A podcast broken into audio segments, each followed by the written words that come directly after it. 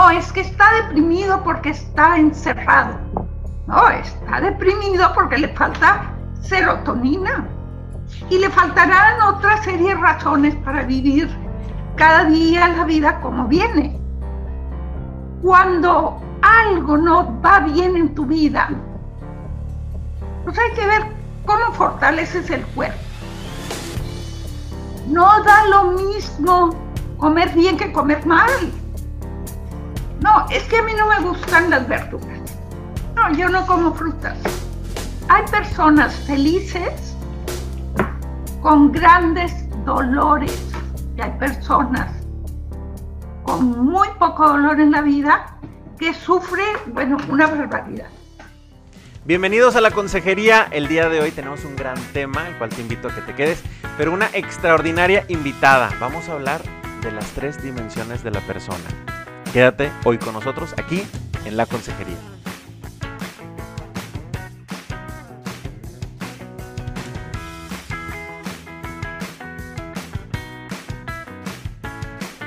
Hola, bienvenidos a la consejería. Yo soy Carla García y junto con Indalecio Montemayor transmitimos este video podcast desde Monterrey, Nuevo León, México. El día de hoy tenemos de invitada a la doctora Tere Aldrete, pero pues para nosotros de cariño, Tere Aldrete. Y ella es, eh, como ya decíamos, doctora, pedagoga, filósofa, experta en la teoría del conocimiento, neuropsicóloga y tiene muchísimos años de dedicarse a la educación y a la consultoría, tanto en el área empresarial como en el área personal. Tere, muchísimas gracias por estar aquí con nosotros.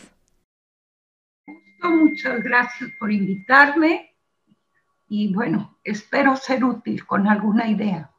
Bastante, Tere.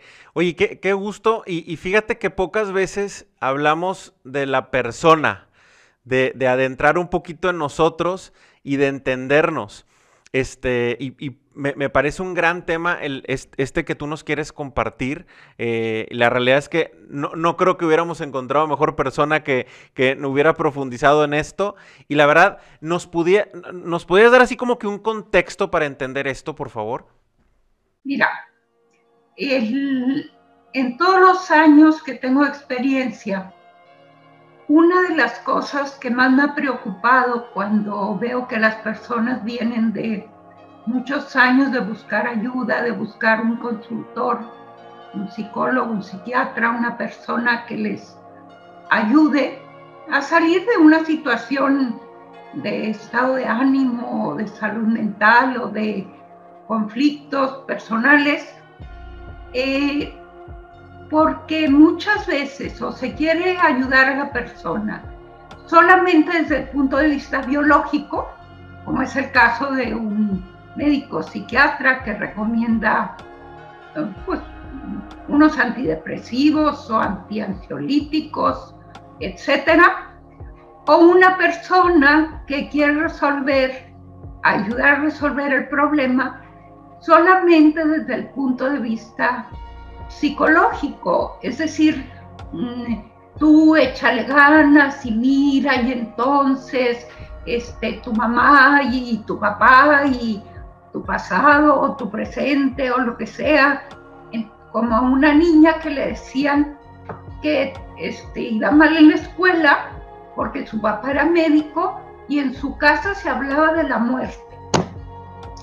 Pues ese tipo de cosas a quién echarle la culpa sin valorar que la persona tiene tres dimensiones. Vamos a entrar al grano. Desde que nacemos, nacemos ya con una carga genética determinada. Eh, les voy a poner un ejemplo. Un niño que nace con síndrome Down es un niño que nace con un error en el código genético. Y en ese código hay un error que hace que la programación de la migración de las neuronas y el tipo de neuronas y el tipo de función que van a desarrollar en las primeras capas, este, pues no cumpla con una función determinada o no tenga un, no se desarrolle un circuito determinado en el cerebro. O en otras partes del cuerpo también. En el caso de la dislexia, por ejemplo, la migración de las neuronas de la tercera circunvolución frontotemporal izquierda sufren un déficit en el tipo de neuronas que van a desarrollar una función en la parte lógica. Y esto no quiere decir que la persona no sea inteligente, pero nosotros tenemos que saber que hay neuronas especializadas y esa especialización nos permite realizar tareas como seriación, clasificación, correspondencias, semejanzas y diferencias, inferencias, estrategias, etc. Todas esas funciones categoriales pertenecen al hemisferio izquierdo.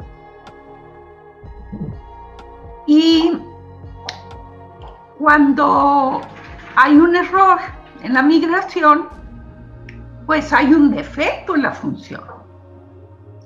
Entonces, a veces llegan niños con problemas de aprendizaje y quieren los papás, en el caso de los papás, o en caso de algunas maestras, que el niño eh, ejecute una tarea y creen que es falta de voluntad. ¿no? Es que el niño no quiere, es que no le echa ganas, es que no se esfuerza. dices tú, a ver, espérame. Hay que ver si el niño no quiere porque no puede o no puede porque no quiere. Vamos a las tres dimensiones. Una es la biológica, y esa parte biológica está condicionada por el ADN, está condicionada por su, eh, por su desarrollo intrauterino, por el momento del nacimiento, por el amamantamiento, por, la, por los primeros años de su nutrición y de su crianza. Y uno dice, a ver, ¿qué pasó con este niño? ¿En dónde estuvo el error? El error biológico. Para que el niño tenga una conducta determinada, para que el niño tenga una respuesta cognitiva determinada, para que el niño eh, quiera. Nosotros estamos condicionados de alguna manera por esa herencia, por esa condición biológica, por esas condiciones del desarrollo, por esas condiciones eh, del entorno. O sea, uno no puede esperar lo mismo de un niño que la mamá lo deja para irse a trabajar y pues yo he conocido personas que los dejan solos recuerdo, digo, en tantos años trabajando en medio de docentes, me daba yo cuenta que había personas que tenían necesidad de dejar al niño en la cuna con tres biberones y se iban a trabajar.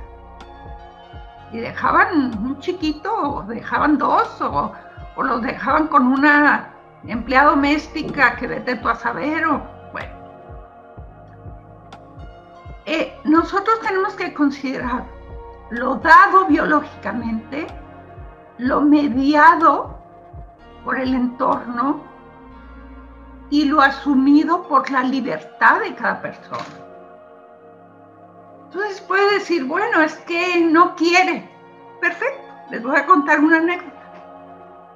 En Nueva York, una revista, The Economist, entrevistó a un financiero de estos super wow en Nueva York, eh, muy exitoso. Y le dijo, y le decía, oiga, ¿y usted, pues cómo llegó aquí? Y decía, mire, yo nací de una mujer prostituta, viví debajo de los puentes de Brooklyn, fui abandonado desde los ocho años y yo desde los ocho años me propuse que yo iba a salir adelante. Y he, he luchado toda mi vida y pues es este reto que me puso la vida lo que me hizo llegar hasta donde estoy.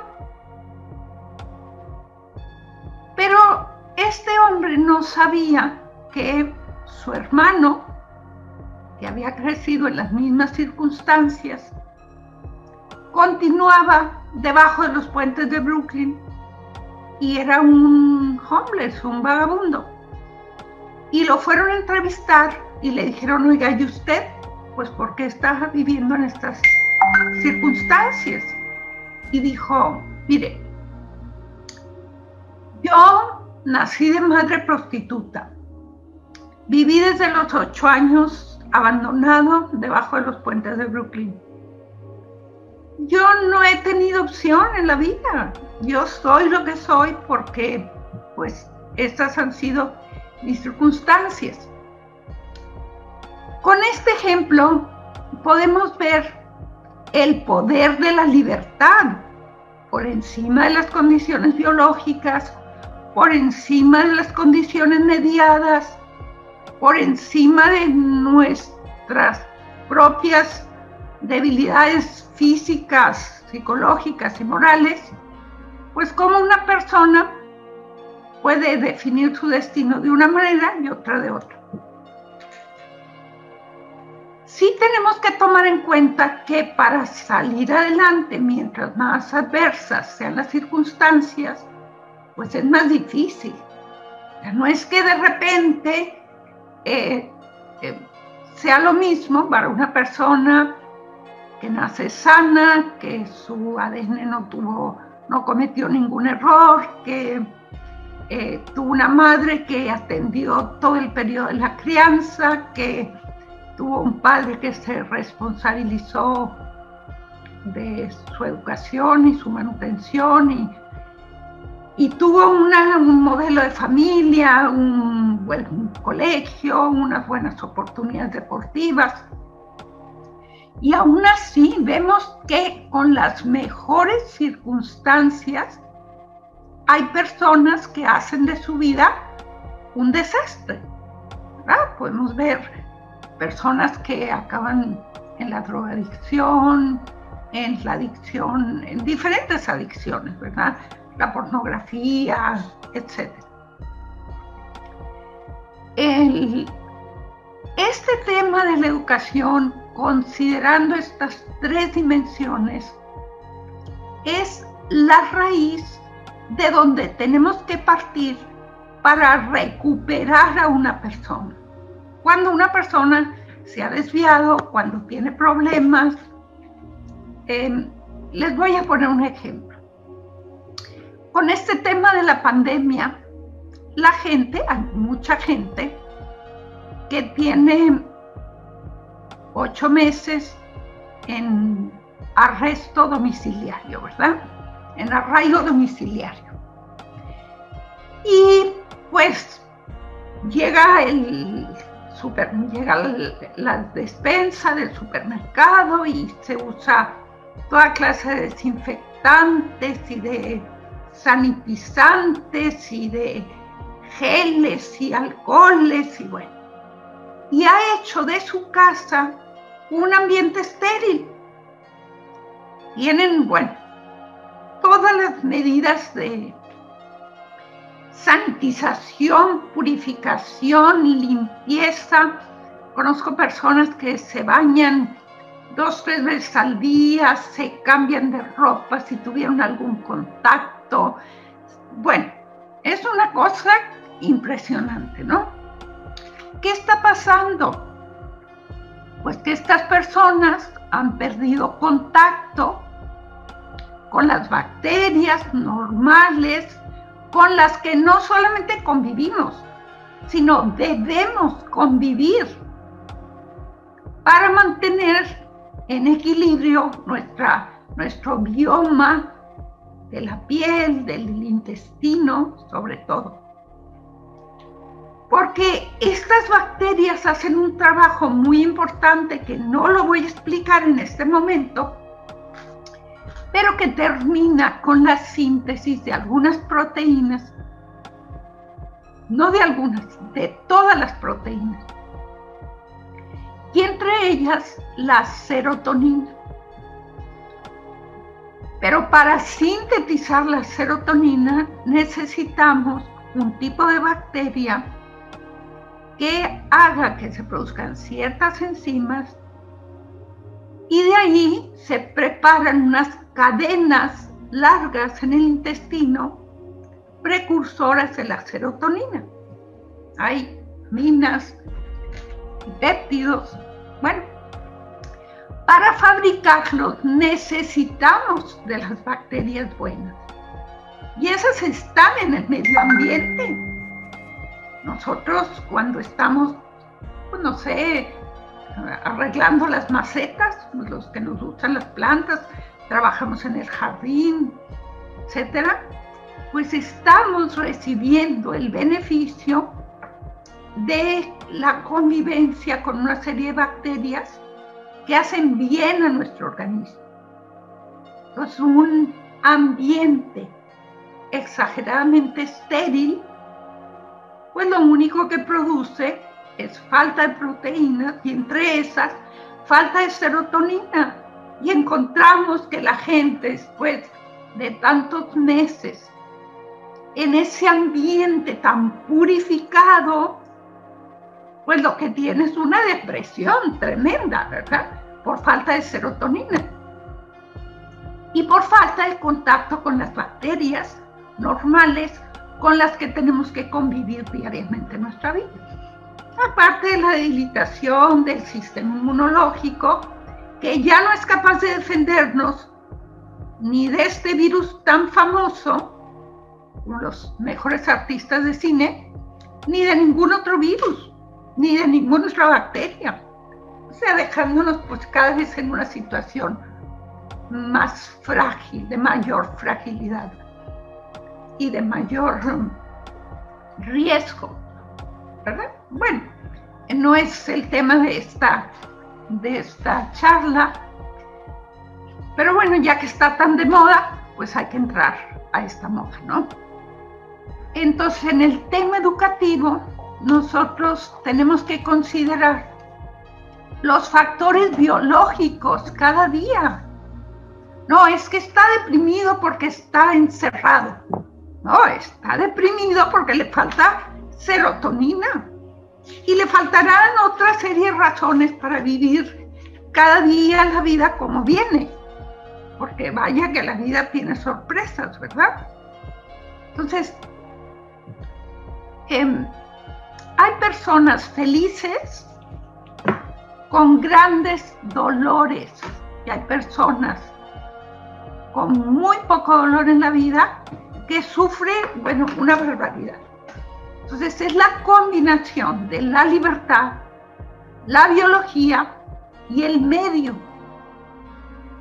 Entonces, cuando uno tiene un problema de conducta, de estado de ánimo, que no se siente feliz, hay que ver los factores biológicos, los factores mediáticos y los factores íntimos, o sea, cómo asumimos libremente las circunstancias que nos presenta la vida. Entonces, eh, tenemos que considerar que el dolor es algo objetivo, real, algo que nos ocurre. Y el sufrimiento es la libertad frente al dolor y las diferentes motivaciones que tenemos cada persona para asumir el dolor. Porque del dolor nadie se escapa, ni el pobre, ni el rey, ni el papa. Por lo tanto, tenemos que ver que eh, el secreto vivir la vida como se debe y de tener, de poder resolver nuestros conflictos, está en buscar el camino biológico para tener el equilibrio en nuestro cuerpo. desde esto mantener el equilibrio de la flora intestinal, que dicho sea de paso, de ahí se derivan muchísimas enfermedades de la falta de equilibrio de la flora intestinal. De ahí se deriva la obesidad, la diabetes, etc. Entonces hay que buscar el equilibrio biológico. La gente cree que se puede hacer con el cuerpo lo que a cada quien le dé la gana. Y resulta que hay unas leyes naturales donde nos enfrentamos con nuestra propia biología. No es que digas tú, no, no, yo con mi cuerpo hago lo que me da la gana. Hazlo, haz, lo que te dé la gana. Pero luego no esperes, cuando estás en el desequilibrio total, que te vas a sentir feliz. A mí me han dicho personas, no, no, no, no, no, a mí no, yo no quiero saber de nutrición, ni de dietas, ni de nada. Como dice Mafalda, vida no hay más que una y tallas hay muchas. Entonces, pues sí, efectivamente hay muchas tallas. Y hay muchas pastillas para, para equilibrarte. Pero ¿por qué no mantener el auténtico y real equilibrio que podemos obtener de vivir la vida ordenadamente, de acuerdo a las exigencias de tu biología, que es bastante universal. Entonces, respetar las exigencias del cuerpo. Y luego, enfrentar el ambiente. Dices tú, es que yo cuando estaba chiquita, mi mamá me miraba feo. Bueno, pues ya olvídate que te miraba feo. Digo, hay gente que mira feo. Yo recuerdo, una vez llegó una mamá a decirme, es que la maestra mira feo a mi hija. Y le digo, mira, las maestras miran feo. Es más, deben de mirar feo, porque si no, imagínate los niños acá trepados en su cabeza. O sea, hay veces que una mamá mira feo para que el niño se ponga en orden. Entonces, a ver, esas teorías freudianas de que mi mamá me miró feo o que mi papá, quién sabe qué, hay que superarlas. Nadie tiene la vida perfecta. Nadie. Es más, y si la tienes perfecta, encuentras motivos para decir que no es perfecta. Yo conozco gente que dice, niños jóvenes que vienen conmigo a consulta y que me dicen, es que mi mamá me tenía reprimido. Mira criatura, todas las mamás del mundo tienen reprimidos a sus hijos. Porque pues la tendencia natural es el desorden. Entonces, pues, si no te ponen, no le ponen riendas al asunto, pues quién sabe dónde estaríamos. Entonces, la vida tiene sus contrariedades, sus dificultades y sus dolores, auténticos dolores. La pérdida de un bien debido a la naturaleza. Una esposa tiene derecho a un marido fiel y amoroso. Un esposo tiene derecho a una esposa fiel y amorosa. Generosa, entregada.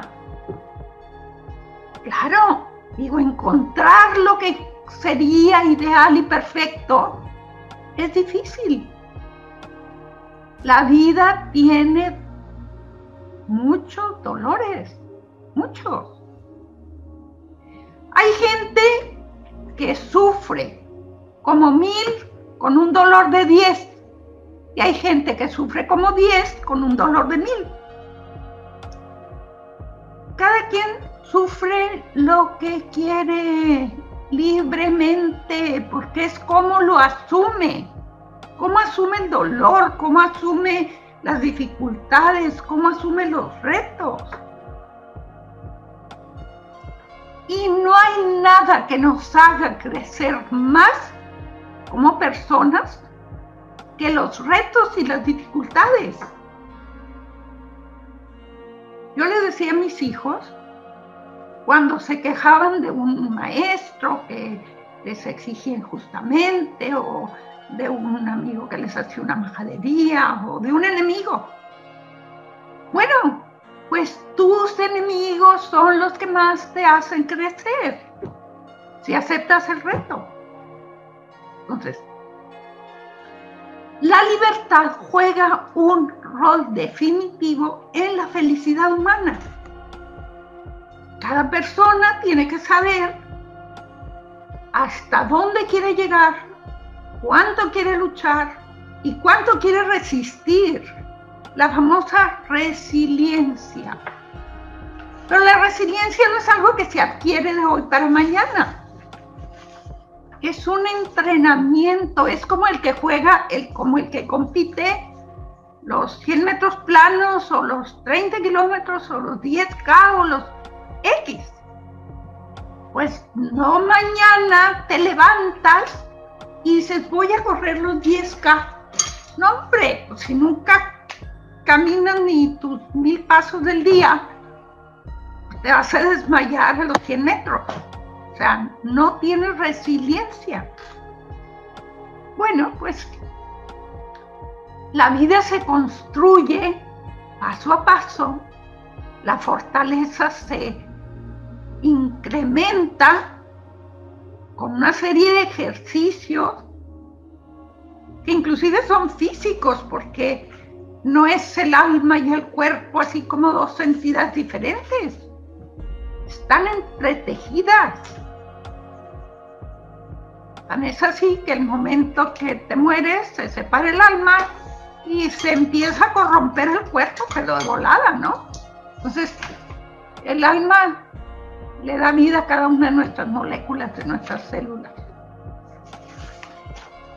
Pues con esto, este, no me quiero prolongar más, quiero decirles, a ver,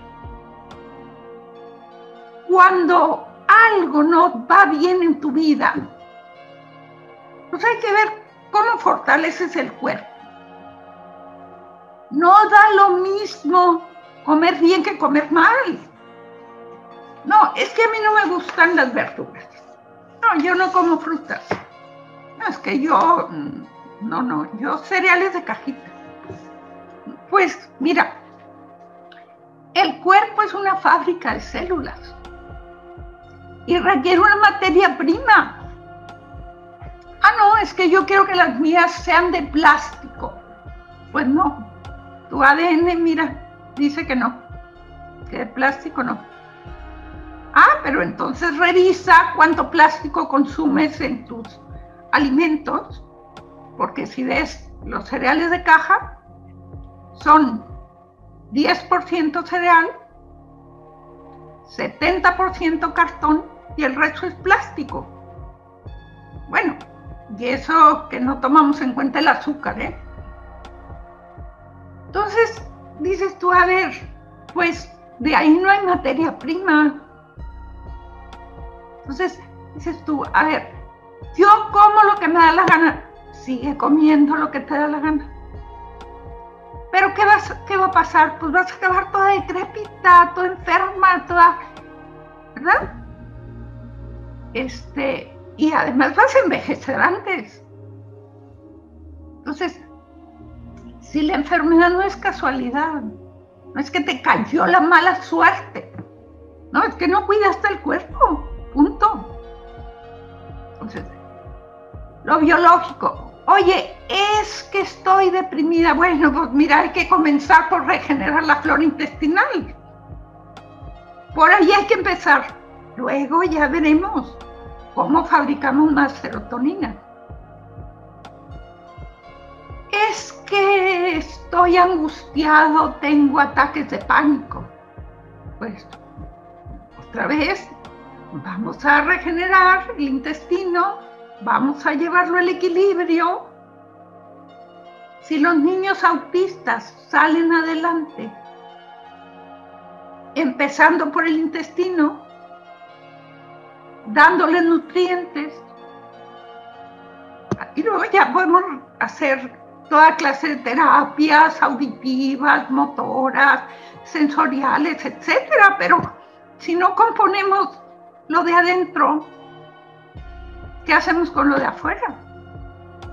Entonces, arreglemos el cuerpo. Arreglemos en la medida de lo posible nuestras circunstancias externas. Es que no tengo dinero. Bueno, ¿y que no habrá, que no tiene suficiente creatividad para este, cambiar tu proyecto de vida, reinventarte. Mira, a mí me llama la atención. Yo conozco familias de venezolanos que tienen dos, tres años en México y se están ganando la vida maravillosamente con COVID y sin COVID. Dices tú, a ver, y ellos llegaron con una maleta. Llegaron con una maleta en la mano. No llegaron con 10 millones de pesos, 10 millones de dólares, ni un millón de dólares. Llegaron con lo opuesto. Y conozco gente que está pasando por encima de los mexicanos. Ya están arreglando, siendo wedding planners, ya están haciendo ropa para niños, ya están haciendo este lo que sea, comidas, etcétera. Ya se están ganando la vida. Bueno, reinvéntate. Ah, no, una tragedia pues no hagas tragedia en tu vida. Levántate. Haz, haz, un esfuerzo. Ah, no, es que la gente no quiere, no sabe cómo esforzarse. ¿Por qué? Pues porque ha tenido la vida resuelta.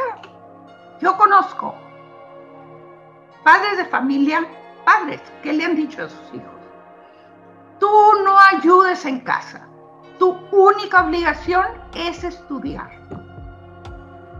Y luego acaban ni estudiando, ni ayudando, ni nada. O sea, qué poco nos valoramos, qué poco valoramos nuestra gran capacidad. Yo cuando me he encontrado en situaciones muy difíciles, he dicho, a ver, de esto a un campo de concentración, todavía me falta mucho. Entonces quiere decir que todavía tengo mucho más que dar, mucho más que esforzarme. Entonces, hay que enfrentar la vida con valor, con entusiasmo, con esperanza, porque no podemos darnos por vencidos cuando tenemos una riqueza enorme de capacidad que con la ayuda de Dios podemos explotar y podemos sacarle mucho jugo a la vida. De una manera leal, de una manera ordenada, de acuerdo a las exigencias de nuestra propia naturaleza. Ser felices es una tarea para cada uno de nosotros y hay que buscarlo no de la manera más simple, sino de la manera más original. Con esto quiero darle las gracias por su paciencia, a los que tengan la paciencia de escucharme hasta el final. Tere, eh, La, realidad es de que yo creo que nos, nos has este, movido así como que el, pisito a todos en, cierta comodidad que a lo mejor podríamos tener. ¿Qué sugerencia le darías a los papás que, este, que, ahorita seguramente tenían ciertas ideas que tú ya ahorita has transmitido y que es para ellos también? ¿Cómo empezar a hacer esos primeros cambios? ¿Qué, sugerirías así como que un tip sencillo entre comillas, pero para empezar a hacer ese cambio? Pues mira, mi papá tenía una filosofía que yo tardé muchos años en entender. Él decía, a los hijos hay que educarlos con un poco de hambre y con un poco de frío. Recuerdo que habiendo en mi casa, por cuestiones de negocio, varias camionetas, a nosotros nos hacían ir a pie a todas partes y había choferes, y había vehículos, y había tiempo para que nos hubieran llevado y traído. Y venimos caminando a todas partes. Con el frío, con calor, con lluvia. Y, por ejemplo, mi mamá en esos tiempos, pues no se usaba que la mujer trabajara, sin embargo mi mamá trabajaba en el negocio con mi papá y pues acabábamos, yo que era la mayor encargada de, de la casa, ¿verdad? De los hermanos, de darles de cenar, etc. Dices tú, a ver, una cosa que yo les digo a los papás, no les tengan lástima a los hijos exijan, háganlos generosos, háganlos fuertes, háganlos resistentes. Pues ¿en qué mundo creen que estamos viviendo? Yo creo que no se dan cuenta para dónde va el mundo. Las leyes en todos los países nos están robando la libertad cada día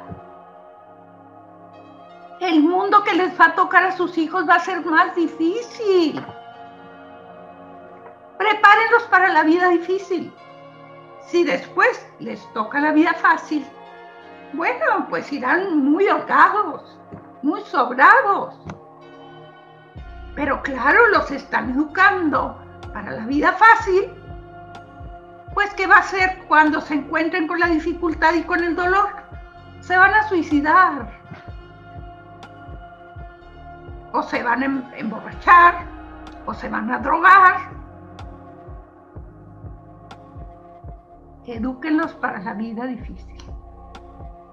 Muy, muy, es muy cierto, Tere, porque como dices tú, llevas las armas. Si no las tienes que, las herramientas, las armas o, eh, digamos, las habilidades que tuviste que utilizar, eh, eh, de alguna manera, ¿verdad? En tu, en tu infancia, si es que tus papás te fueron educando de esta manera. Y ya de adulto, ahí van a estar. Si las tienes que ocupar, muy cierto, pues las vas a sacar, ¿verdad? Si esta vida difícil te toca, vas a sacar estas herramientas, estas habilidades que pusiste en práctica. Pero el no tenerlas ahí guardaditas o de alguna manera nunca las utilizaste, pues es, es muy difícil que un ser humano que no aprendió a enfrentar adversidades, que no aprendió a tener luchas, que no aprendió, como tú decías, a ser generoso, a entregarse a los demás, a, verse, a veces a sacrificarse un poco a sí mismo, pues va a ser muy difícil que cuando lleguen estas adversidades pueda sacar todo esto de alguna parte, porque es algo que nunca, nunca se puso por ahí en práctica. Oye, Tere, y, bueno, tú tienes mucho trabajo. Ahorita hablamos de un tema un poquito más eh, centrado en la persona, un poquito más filosófico de alguna manera, pero eh, no quisiera dejar de, comentar que tú trabajas muchísimo, como decías al principio, con, con familias y sobre todo con niños que tienen algún, niños o adolescentes que tienen alguna situación de aprendizaje o de comportamiento, eh, para que igual también las familias que quisieran entrar en contacto contigo, eh, porque eres súper experta, ¿verdad?, en, en trabajar todos estos temas y tienes muchísimos años haciéndolo. Y pues también que nos digas dónde puede la gente contactarte o localizarte si es que quisieran este apoyo, porque eh, tú trabajas mucho con, niños que tienen autismo, Asperger, etcétera, ¿no? ¿Alguna, ¿Algún tema de, de aprendizaje, algún reto de aprendizaje? Mira, últimamente niños que vinieron conmigo hace 30 años ahora son unos jóvenes y adultos y han regresado conmigo, gente que, que tuvo problemas y ahora, pues ahora tienen problemas pues más graves. ¿Por qué? Porque no perseveraron en aquellos, en aquel estilo de vida en el que debían de haber perseverado y ahora tienen ataques de pánico o conductas esquizoides, o etcétera, ¿no? Bueno, este, puede, puedo dejarle mi mail, que es tere-aldrete arroba yahoo.com. Tengo una página que es www.teresaldrate.com este, estoy a sus órdenes. Tere, muchísimas gracias por habernos acompañado. La realidad es que nos abriste mucho los ojos y nos dejaste mucha tarea. Muy bien. Muchísimas gracias, Tere. Con mucho gusto estar con ustedes. Un gran placer. Y gracias a ustedes también que nos acompañaron en este episodio. Les recordamos que este episodio lo pueden escuchar mientras van manejando, mientras van haciendo ejercicio, a través del podcast en Apple Podcast o en Spotify. O pueden ver el video en nuestro canal de YouTube de Familia 360 o verlo a través de las redes sociales en la transmisión que se hace los jueves en Instagram o en Facebook. Podrán encontrar algún segmento de este podcast también en todas nuestras demás redes sociales. Les agradecemos que nos hayan acompañado y nos vemos o escuchamos la próxima semana aquí en la Consejería.